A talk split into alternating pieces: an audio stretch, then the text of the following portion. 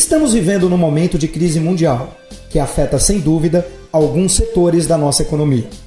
Porém, em minhas palestras nas empresas, tenho visto cada vez mais exemplos que afirmam minha teoria de que o nosso país está bem mais forte para esse delicado momento do que em qualquer outro tempo na história.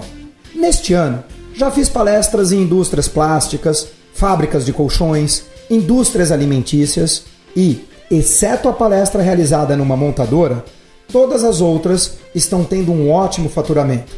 No caso da montadora, após as férias coletivas e algumas demissões, os colaboradores voltaram a todo vapor, pois a demanda é grande. Alguns casos constatam-se fila de espera para aquisição de automóveis novos. Estou abordando esse assunto para dizer que a crise pode ser amenizada com planejamento estratégico. Nenhuma dessas empresas ficaram paradas, vendo o que iria acontecer. Elas criaram um plano, um plano de redução de custos, uma administração mais rigorosa, ou seja, saíram da zona de conforto. Reflita sobre isso. Talvez você já tenha ouvido falar que o ideograma chinês para a palavra crise significa perigo ou oportunidade. Os chineses entendem a crise de uma forma diferente que nós ocidentais. Para eles, a crise significa um alerta, um sinal amarelo piscando para o desabrochar da criatividade, para a oportunidade de crescimento.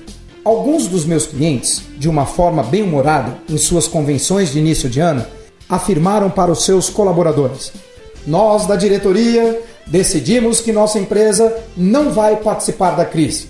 E, sob forte aplauso, a equipe decidiu contribuir para a estratégia de fortalecimento da companhia.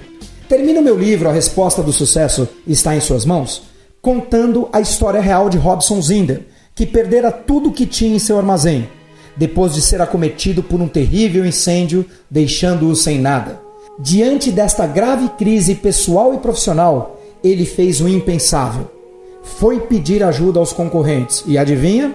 Só escutou não, não, não e não. Porém, um dono de uma grande rede de supermercados sensibilizou-se com sua história, pois havia sofrido algo parecido no início de sua vida profissional. E em apenas 90 dias após aquele incêndio, Robson inaugurava uma nova loja muito mais bonita que a primeira. Os detalhes e as fotos deste emocionante exemplo estão à sua disposição no meu site, na seção de depoimentos. Termino o nosso bate-papo de hoje afirmando que a crise pode e deve ser encarada como uma oportunidade de sair da zona de conforto, de criar, de tornar-se uma pessoa melhor, para depois, quando a tempestade passar, você possa estar em um novo patamar muito melhor em sua vida.